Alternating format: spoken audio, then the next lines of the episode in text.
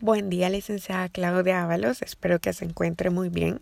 Mi nombre es Adriana y en esta ocasión estoy muy contenta de poderla saludar una vez más para completar con mi actividad semanal.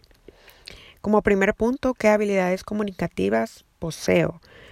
Yo pienso que soy una persona que le gusta escuchar a las personas para conocer y saber ordenar mis ideas antes de expresarme ante cualquier situación. También considero que soy empática porque respeto la libertad de expresión de una persona sin juzgarla, desde sus gestos hasta su conducta. Eh, también tengo una buena resiliencia, me gusta ser una persona con una actitud positiva a pesar de cualquier circunstancia que se presente en el acto de comunicación. Como punto número dos, ¿cuáles habilidades comunicativas necesito reforzar? Eh, yo considero que debo reforzar mi factor psicológico, que es la autoestima. Me ha pasado muchas veces que al momento de hablar me siento un poco insegura, a pesar que conozco muy bien lo que estoy transmitiendo, ¿verdad? Eso suele pasarme mucho, muy seguido. Eh, como siguiente pregunta, ¿qué tipo de personas considero que tienen facilidad para comunicarse? Yo pienso que en este proceso no solamente es hablar por hablar y a eso llamarle facilidad de comunicación, no.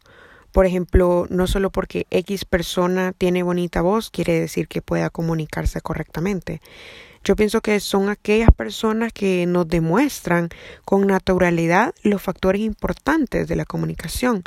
Por ejemplo, una persona que sepa preguntar cuando es el momento indicado o, sea pertinente cuando alguien sabe escuchar y comprender a una persona, esto hace que genere empatía y genere también confianza en la persona que nos está transmitiendo el mensaje. También al momento de transmitir nuestras ideas tienen que ser de forma clara y ordenada.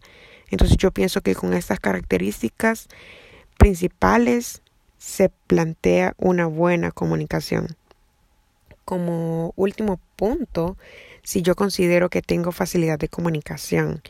Se me dificulta un poco no sonar un poco egocéntrica, ¿verdad? Con esta pregunta, pero considero que soy una persona que tiene mucha pasión por la comunicación y esto es lo que a mí me ha impulsado a mejorar cada día más, a practicar cada vez más lo que me enseñan y lo que aprendo. Entonces, esto considero que me facilita seguir en el proceso de comunicación de la mejor manera posible. Eso ha sido todo. Muchas gracias. Bendiciones. Hasta la próxima.